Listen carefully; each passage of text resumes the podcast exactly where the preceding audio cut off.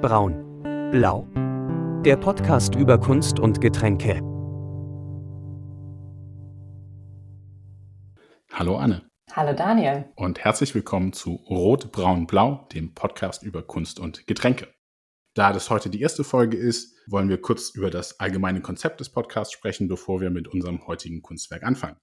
Die Idee von Rot, Braun, Blau ist, dass wir uns in regelmäßigen Abständen jeweils ein Kunstwerk und einen dazu passenden Cocktail aussuchen. Ja, genau. Also unser Podcast ist eine Einladung, bei einem gemeinsamen Cocktail über ein Kunstwerk zu philosophieren, wobei wir beide eben keine Experten sind, sondern begeisterte Hobbyisten. Inspiriert, das wollen wir natürlich auch vorneweg sagen, sind wir dabei von einer Mini-Reihe Cocktails with a Curator von Xavier F. Solomon, der Deputy Director und Peter J. Sharp Chief Curator an der Frick Collection in New York ist und auf den ich aufmerksam geworden bin aufgrund eines sehr interessanten Vortrags in der Reihe der Curator Talks der Vermehrausstellung, die Anfang dieses Jahres zu Ende gegangen ist, ähm, vom Innehalten. Und natürlich auch inspiriert sind wir von dem sehr populären und ähm, sehr schönen Podcast der Zeit Augen zu von Florian Illies und Giovanni Di Lorenzo.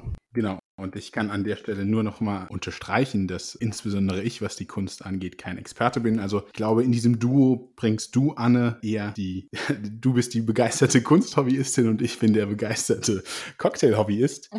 Insbesondere auch äh, Whisky-Sammler, falls man das sagen darf, sonst schneidest du es raus.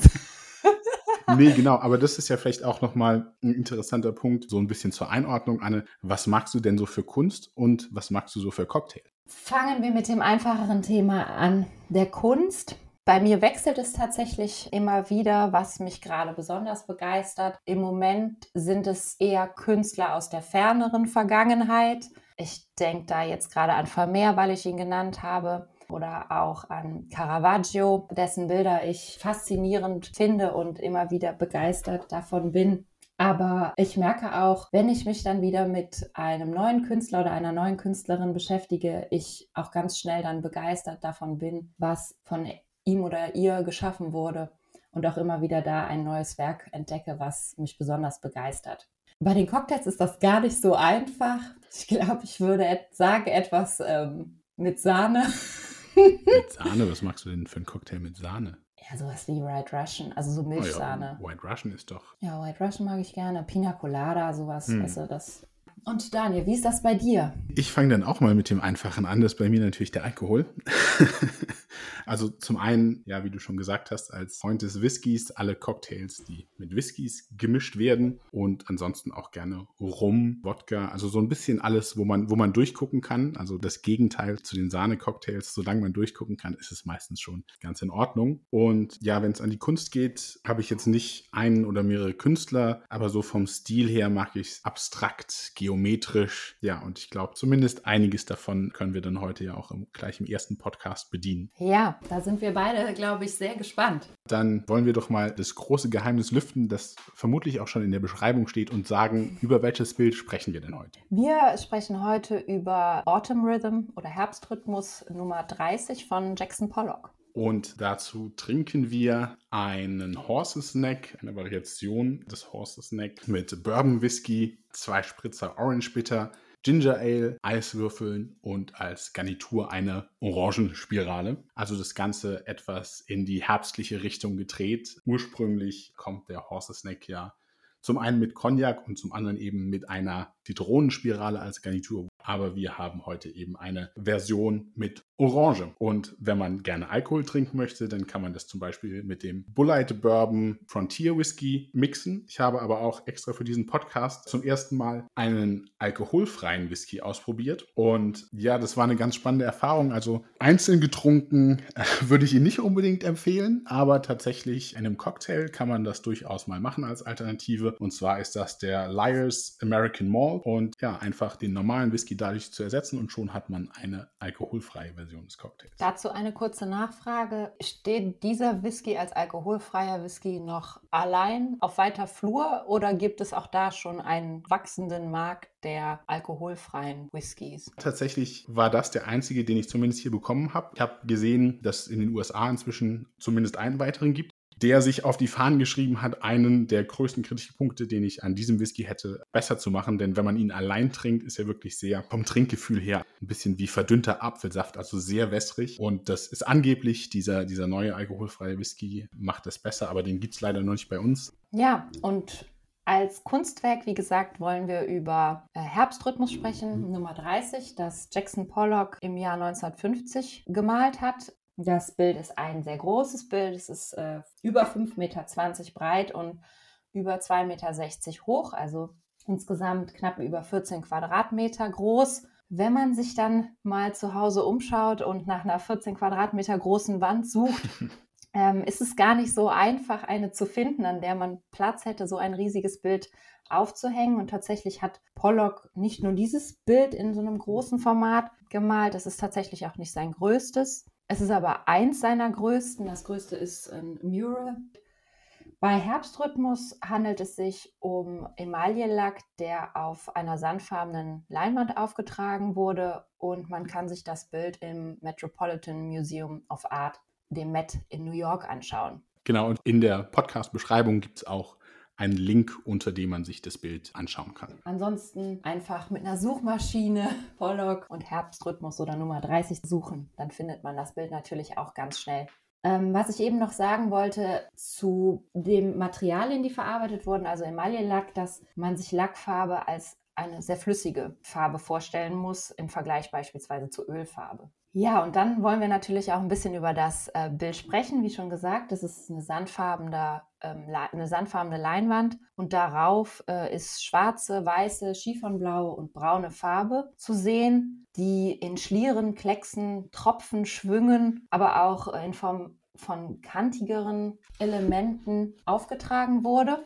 Es ist im Stil des abstrakten Expressionismus entstanden, den Pollock aber selber als stärkster Vertreter stark natürlich geprägt hat und ist eine typische Art des Action Paintings. Also ähm, er ist um das Bild herumgelaufen, auf das Bild draufgetreten, um natürlich auch in, in die Mitte der Leinwand überhaupt ranzukommen und hat Löcher in Dosen gestochen, um eben diese Schlieren und Schwünge hinzubekommen. Es ist so, dass die Farbe nicht zu dicht aufgetragen ist. Was heißt zu dicht, wenn man ähm, es mit anderen Werken vergleicht, ist also die, kommt die Leinwand doch noch etwas hervor, insbesondere an den Rändern fällt eben auf, dass es fast einen natürlichen Rahmen gibt, der sich durch die sandfarbene Leinwand ergibt. Und wenn man dann eben die Farbgestaltung betrachtet, auch auffällt, dass es einen fast zweiten Rahmen gibt der weißen Farbe, dadurch, dass wirklich im Zentrum des Bildes wenig weiße Farbe verwendet wurde. Du sagst, es gibt fast sowas wie einen natürlichen Rahmen. Das ist natürlich richtig, aber es ist ja auf der anderen Seite auch gerade eines der Merkmale von Pollocks Bildern, dass er eben ja in seiner All-Over-Technik tatsächlich auch doch durchaus über den Rand des Bildes hinausgeht, wenn es auch hier weniger ist als bei anderen seiner Werke. Definitiv. Man kann sich ähm, viele Fotos und auch Filme anschauen, wie Pollock seine Werke kreiert und sieht dabei auch, wie der, der Boden, denn tatsächlich hat er sehr gerne seine Leinwände auf dem Boden befestigt und auch gesagt, dass er sich damit am wohlsten fühlt. Ich spanne meine Leinwand fast nie auf, befestige sie lieber an der Wand oder auf dem Boden. Ich brauche den Widerstand einer festen Oberfläche und am Boden fühle ich mich wohler. Und man sieht tatsächlich, wenn man sich jetzt seine alten, insbesondere in Long Island, ähm, seine Werkstatt anschaut, sieht man auf dem Boden die, die Spuren, wo die Leinwände mal gelegen haben, weil drumherum eben so viel Farbe noch auf dem Boden zu sehen ist. Lass uns vielleicht nochmal, obwohl wir uns natürlich prinzipiell auf das Werk konzentrieren wollen, lass uns doch nochmal ein paar Worte über Jackson Pollock als Künstler sagen. Er wurde 1912 in Wyoming geboren, ist aber danach sehr häufig umgezogen in Arizona und in Kalifornien aufgewachsen, wo er dann mit 18 Jahren nach New York gezogen ist. Ja, er fing sehr früh an zu malen und war dabei anfangs durch Pablo Picasso und Diego Rivera, dem mexikanischen Künstler, sehr nah an der Surreal, also am Surrealismus, also hat surrealistische Bilder gemalt und hat sich aber dann in Anfang der 1940er Jahre von der gegenständlichen Malerei entfernt. Ein anderer wichtiger Einfluss für Pollock, künstlerisch, aber auch privat, war seine spätere Ehefrau Lee Kressner, die selbst Künstlerin war, die er im Rahmen einer Ausstellung im Jahr 1942 getroffen hat, auf der beide ihre Werke ausgestellt haben. Tatsächlich war Lee Kressner zu dieser Zeit schon vernetzt als Künstlerin in New York und überrascht davon, dass sie Pollock nicht kannte, aber beeindruckt war von seinen Werken und sie muss dann wohl einfach bei ihm vorbeigekommen sein. Woraus sich dann eben eine Liebesbeziehung und auch eine Ehe entwickelt hat.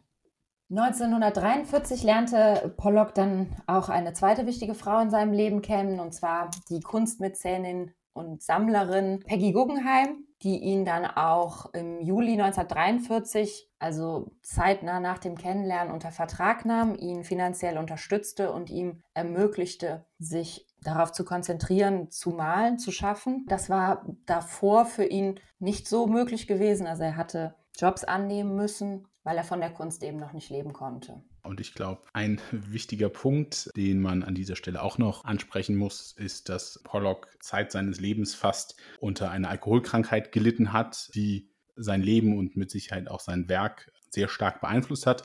Tatsächlich fällt aber das Werk, über das wir heute sprechen, der Herbstrhythmus, in eine der kurzen Zeiten, in denen er wohl zumindest dem Alkohol abgeschworen hatte. Ja, wie schon gesagt, hat er sich Anfang der 40er Jahre von der gegenständlichen Malerei etwas entfernt und ist zu den Tropfgemälden übergegangen und hat seine Drip-Painting-Reihe ähm, erschaffen, die er hauptsächlich vom Winter 1946-47 bis Ende 1950 tatsächlich schuf. In dieser Zeit hat er dann auch schon mit seiner Ehefrau in Long Island gelebt und hatte da die Räumlichkeiten, um eben so große Werke auszubreiten und, und zu, zu schaffen. Es ist aber tatsächlich so, dass, dass sein Gesamtwerk, was häufig auf diese Tropfgemälde reduziert wird, ja doch facettenreicher ist. Ja, genau. Also insbesondere am Anfang seiner Karriere hat er ja auch war ja wirklich sehr von der indigenen und äh, mexikanischen Malerei beeinflusst und überhaupt sind diese Wandgemälde, ähm, was ja auch in der Größe ihn dann weiter begleitet hat, also am Anfang eben auch viel klassischere Wandgemälde tatsächlich sehr prominent in seinem Werk gewesen. Du hattest schon gesagt, dass 1950 das Werk entstanden ist und es fällt ähm, tatsächlich auch äh, in die Zeit, in der Pollock sich hat bei seiner Arbeit über die Schulter schauen lassen vom deutschen Fotografen Hans Namuth. Also es gibt tatsächlich auch Bilder, auf denen zu sehen ist, wie Pollock Herbstrhythmus ja, malt ist vielleicht gar nicht das richtige Wort, sondern nee. erschafft. Ja. Er hat ja auch tatsächlich beim Malen häufig keinen Pinsel, sondern Stöcke oder andere Gegenstände benutzt, um die Farbe auf die Leinwand zu bringen. Ja, tatsächlich, wenn er Pinsel benutzt hat, hat er eben nicht das klassische Malen der Pinsel berührt die Leinwand und so wird Farbe übertragen, sondern eben kontaktlos trägt er die Farbe auf, indem er kleckst, es tropfen lässt, äh, schüttelt oder auch schnipst. Und all diese Bewegungen meint man dann auch in, in einem Bild wie Herbstrhythmus wiederzufinden. Aber wo wir jetzt quasi schon wieder aufs Bild zurückkommen, dann sag uns doch mal, Anne, ich habe ja den Cocktail ausgesucht und sag dir später noch warum. Äh, du hast das Bild ausgesucht. Wieso hast du dich für dieses entschieden?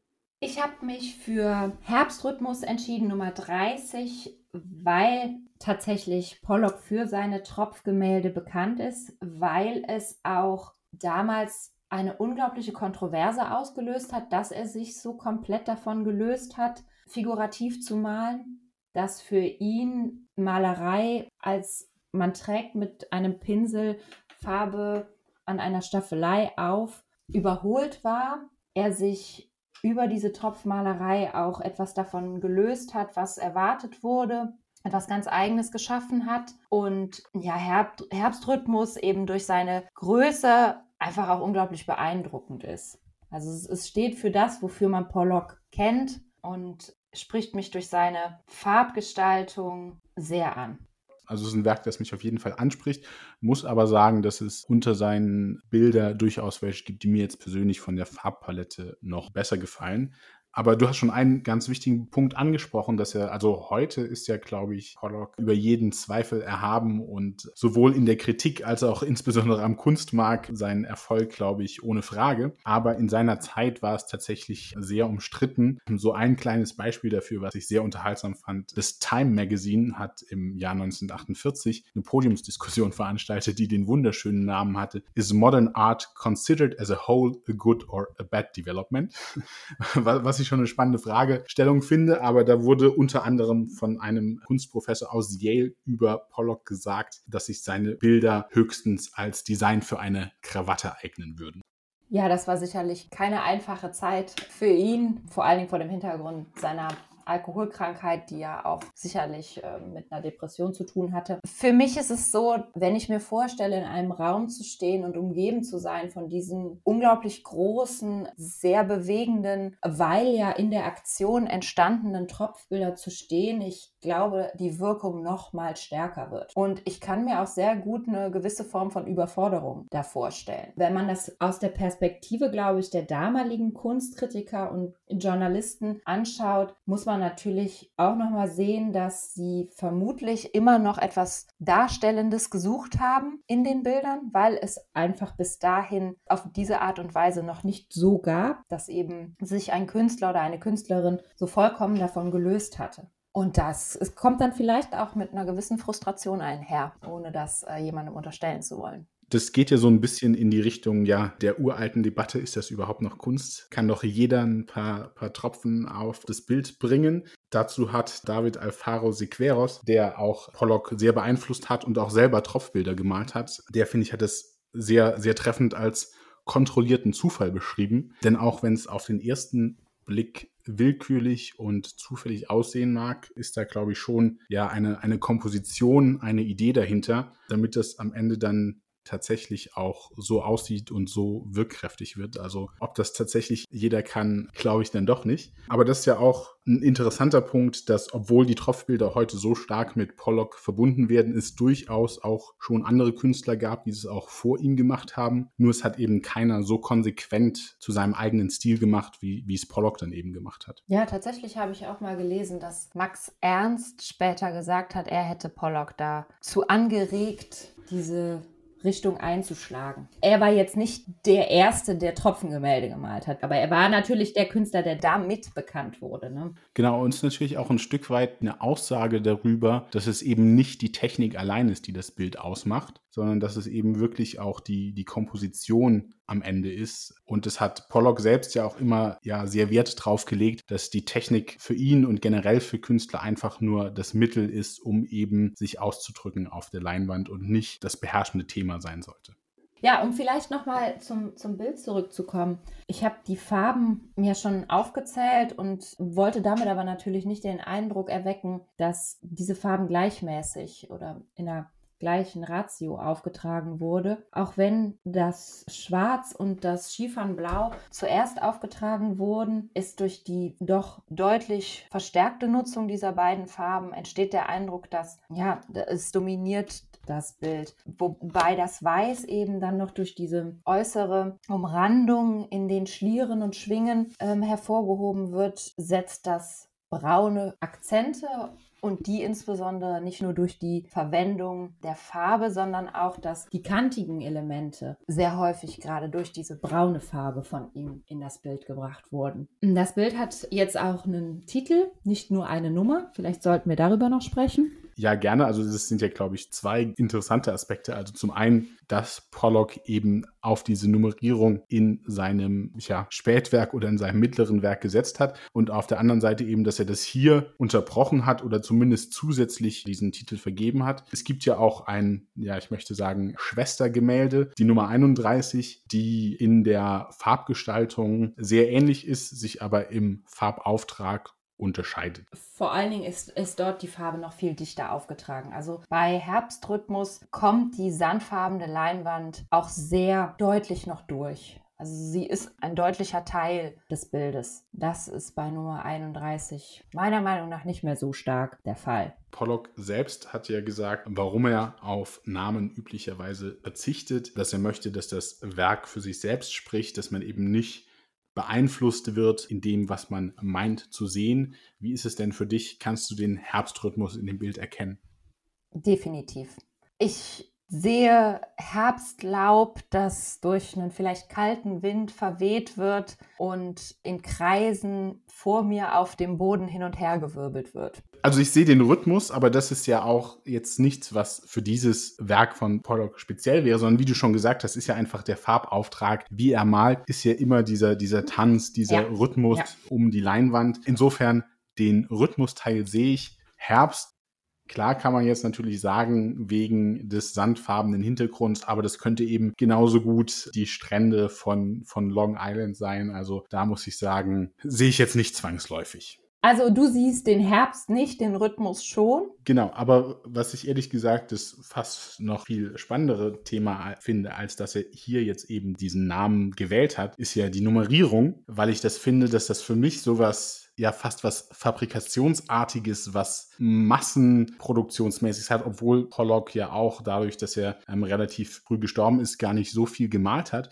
Aber ich finde auch gerade dadurch, dass sich die Bilder zum Beispiel jetzt Nummer 30 und 31 doch sehr eindeutig auch irgendwie in einer Reihe entstanden sind und dass ihm sowieso der Vorwurf gemacht wurde, dass es eben keine richtige Kunst sei, finde ich es eine spannende Entscheidung, dann trotzdem diese Nummerierung zu wählen, weil das für mich fast so ein bisschen was wegnimmt von der Wertigkeit und eben sagt, das ist nur eine Nummer in einer Reihe von vielen Werken.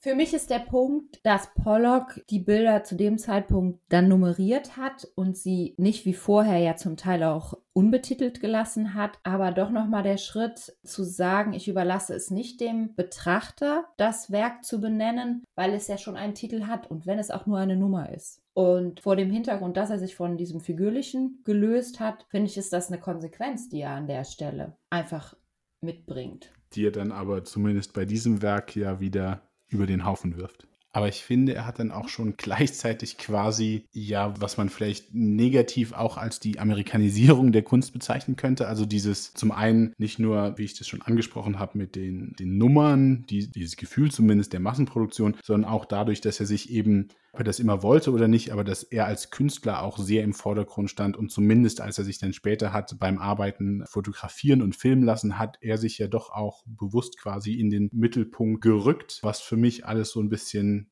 so die negativen Seiten dessen sind, was ich jetzt so mit einem, einer amerikanischen Art verbinden würde. Damit glaube ich, wiederholst du genau das, was Pollock damals gesagt wurde, dass es keine wirkliche Kunst ist, dass er ja da schnell ein paar Tropfen schweren Schwingen, Schnipser auf Leinwand gebracht hat und dass es ja gar keine tatsächliche Kunst ist, sondern dass er da in schneller Abfolge eine Masse an Bildern produziert hat, was er aber tatsächlich nicht getan hat. Er hat ja auch diesen Prozess des Erschaffens als Kunst bezeichnet und in den Mittelpunkt gerückt. Man kann das, was du gesagt hast, sicherlich dann nochmal diskutieren, wenn insbesondere Drucke zu späterer Zeit von den amerikanischen Künstlern, und Warhol ist da sicherlich zu nennen, groß gemacht wurden. Für mich ist das aber nicht Pollock. Ja, mir ging es auch jetzt nicht um sein Werk, sondern tatsächlich um das Drumherum, um diese Inszenierung. Es sind ja auch heute ikonische Bilder von ihm, kann man sagen, wenn er da eben in seiner Scheune steht oder also wenn er über die Kamera geneigt, die Farbtropfen direkt auf die Kamera tropft. Also das ist ja schon eine sehr, sehr bewusste Inszenierung und eine sehr bewusste Nutzung von dem, was eben damals an modernen Medien zur Verfügung stand. Sicherlich, aber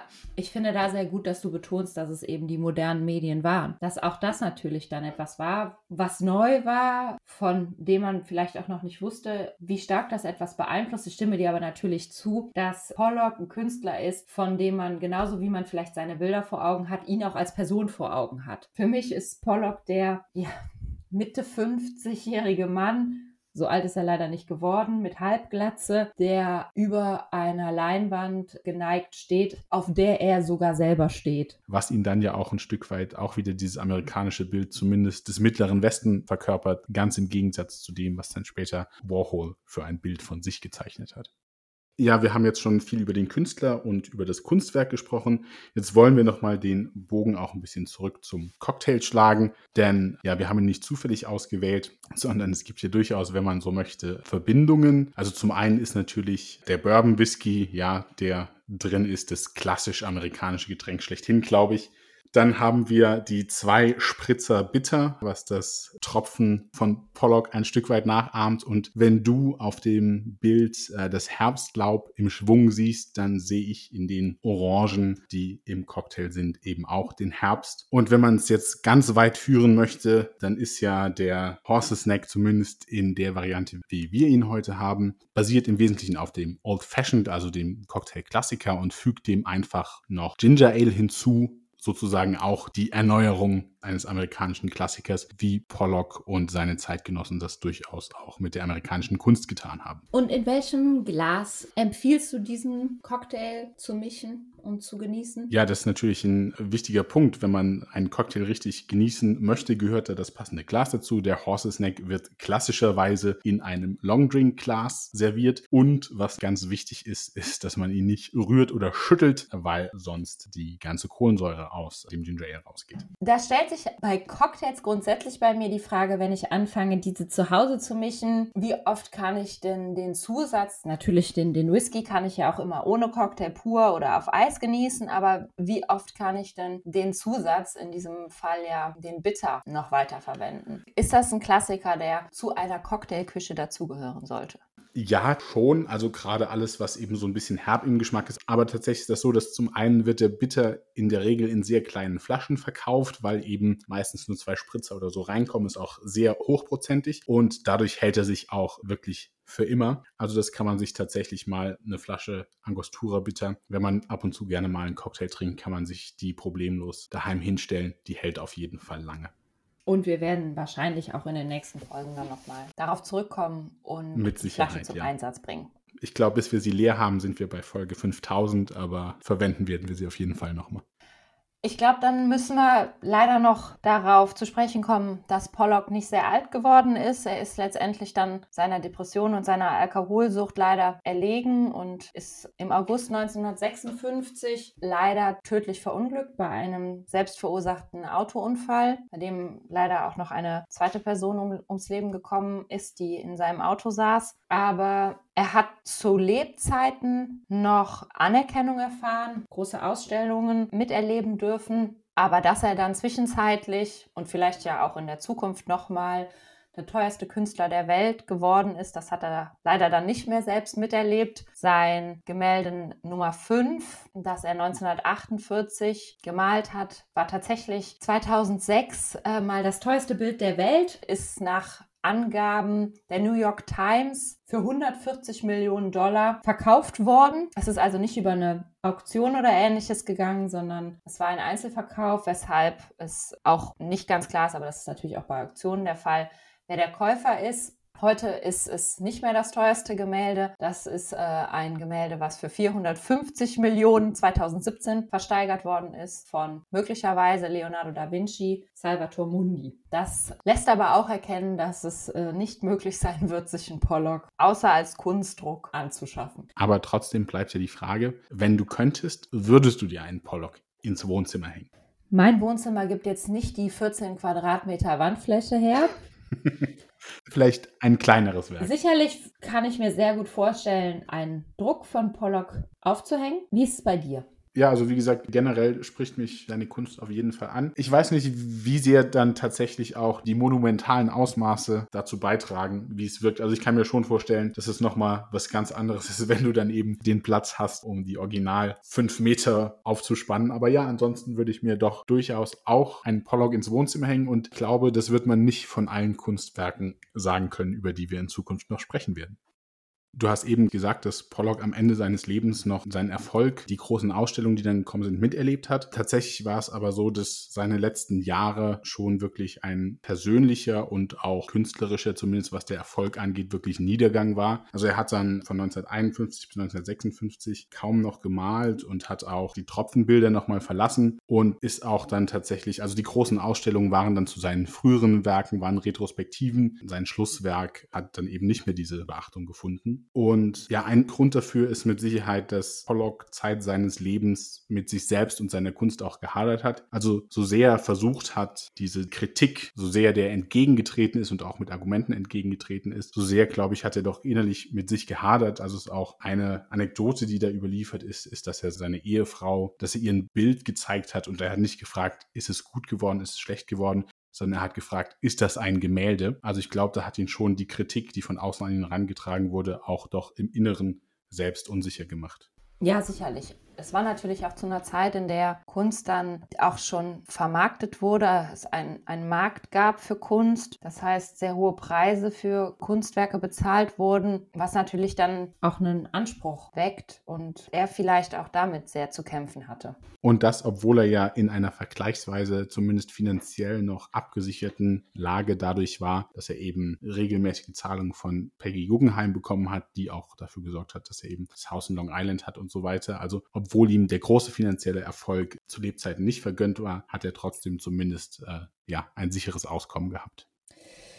Ja, wir haben dann tatsächlich ein Bild ausgewählt, was vielleicht gar nicht so viel Möglichkeiten der Beschreibung gibt, weil sich natürlich jetzt nicht jede Schlinge, jeder Klecks beschreiben lässt, was aber sicherlich so als Ganzes, als Werk wirkt. Und ich hoffe, dass wir das ein bisschen beschrieben haben. Oder Daniel? Ja, absolut. Für mich persönlich geht es dann ins das Überinterpretieren, wenn man dann anfängt, über jeden Klecks zu sprechen. Und ich glaube, das ist was, was wir nicht machen wollen. Also es ist, glaube ich, grundsätzlich mit Kunst auch immer ein Prozess, sich auf gewisse Dinge einzulassen. Sowohl auf das Bild als auch auf den Titel als auch auf den Künstler. Und das ist sicherlich bei Pollock und seinen Tropfgemälden auch so. Du kannst immer von vornherein sagen, das ist keine Kunst, da hat einer ein bisschen Farbe auf die Leinwand geschleudert und bist sehr schnell mit dem Bild fertig. Also es geht auch immer darum, dass du dir die Zeit nimmst, und dich damit auseinandersetzt. Und für mich bedeutet auch diese Auseinandersetzung immer eine Einordnung in die Zeit, in der es entstanden ist. Und es ist halt einfach sehr avantgardistisch und neu gewesen und schon allein deshalb ist eine Bewunderung von meiner Seite da. Ich sitze davor und denke jetzt bei diesem Bild, das gefällt mir, das gefällt mir nicht, das hat diese Elemente, die mir gefallen und so weiter. Aber für mich, ich steige dann aus, wenn es in diese sehr überinterpretieren, wenn da so viel reingelesen wird, wenn wir dann jetzt anfangen würden, hier jeden einzelnen Klecks auf diesem Bild zu interpretieren, da sind dann halt für mich irgendwo die Grenzen erreicht, wo ich sagen kann, das kann ich noch nachvollziehen. Aber ich glaube, das ist gerade bei Pollock und seinen Tropfgemälden auch nicht der Fall dass man sich über den einzelnen Tropf unterhalten muss, weil der in einer Bewegung, einer Aktion des Schaffens dorthin gekommen ist und nicht das bewusste Setzen des Punktes war. Auch allein schon, weil es technisch vermutlich überhaupt nicht möglich wäre, wenn du vor dieser fünf Meter breiten Leinwand stehst, bis in die letzte Ecke zu berechnen, wenn du jetzt diesen Schwung mit der Farbdose machst, wo denn dann am Ende die Farbe landet. Ja, genau, genau. Und das auch natürlich, Pollock hat Farbe geschnipst und wusste, sie erscheint dann in, in diesem Teil des Bildes oder hat sich um das Bild rumbewegt. Aber so wie du sagst, zu definieren oder was heißt definieren, aber genau vorzuplanen, in genau welcher Schattierung, Form es zusammenkommt, ist halt genau bei diesen Action Paintings nicht der Fall. Es ist halt wirklich dieser Prozess, um den es geht. Also ich glaube, gerade hier macht es keinen Sinn, dass man wie zum Beispiel man bei Rembrandt Hände analysiert oder bei Leonardo da Vinci, bei der Mona Lisa. Wo schaut sie hin? Wie folgt sie? Wie ist der Hintergrund? Ne? Was genau ist zu sehen?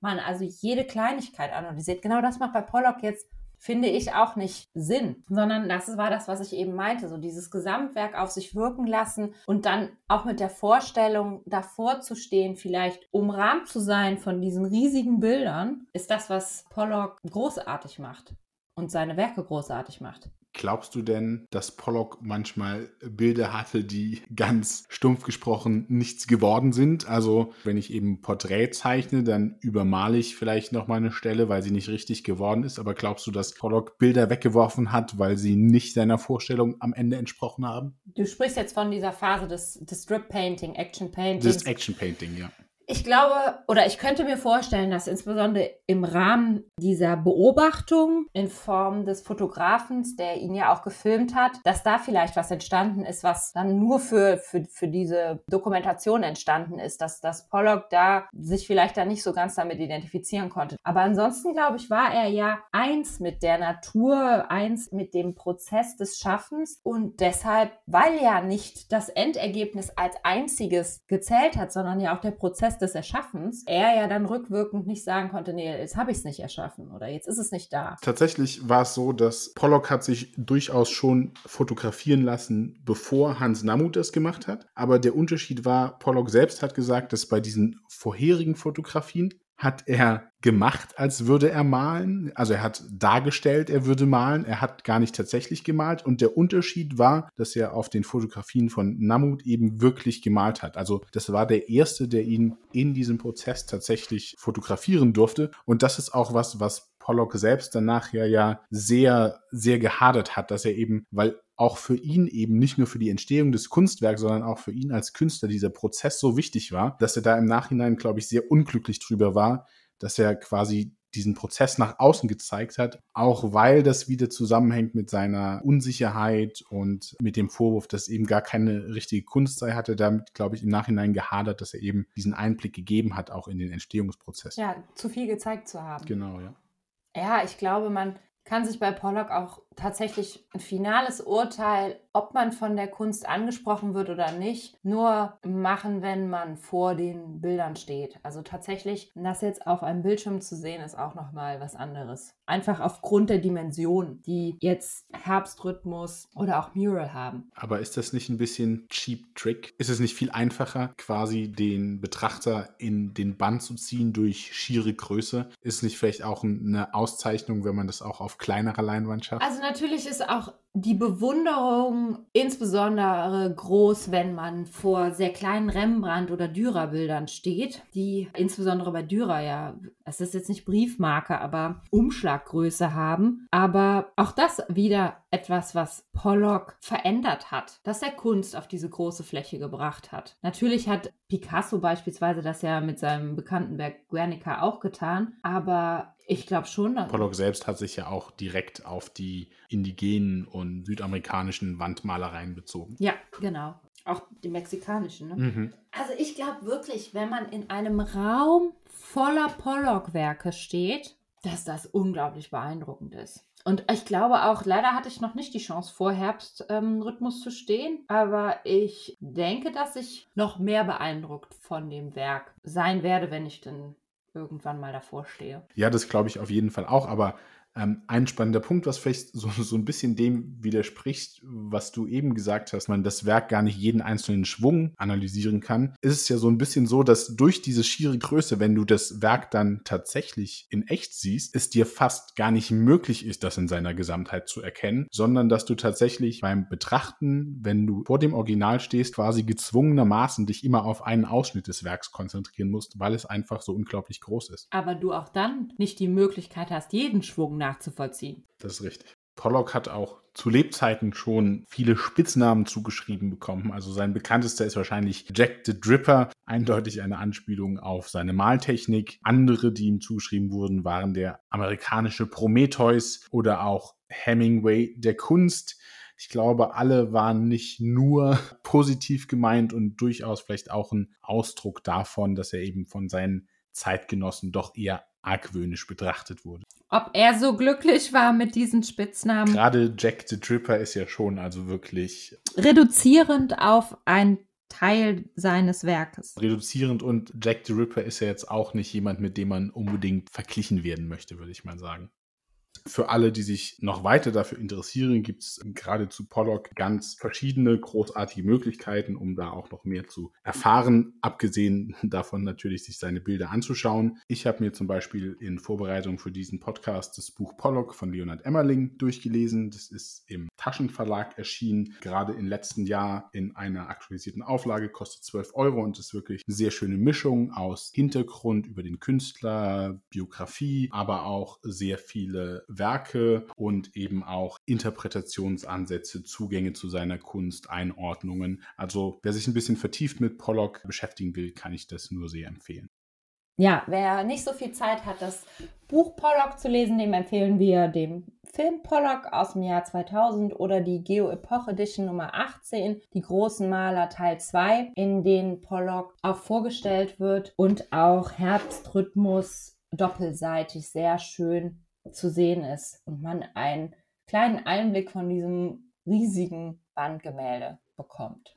Ja, wir hoffen, wir haben euch einen guten Eindruck von Herbstrhythmus von Jackson Pollock und auch dem Horses Snake angelehnt an dieses Werk vermitteln können und verabschieden uns damit für dieses Mal und freuen uns natürlich, wenn ihr beim nächsten Mal wieder dabei seid. Vielen Dank fürs Zuhören. Wir hoffen, es hat euch gefallen. Wir freuen uns auch über Feedback zu unserer ersten Folge. Ihr findet uns auf Twitter und Instagram unter rotbraunblau oder ihr könnt uns eine E-Mail schreiben an podcast.rotebraunblau.de.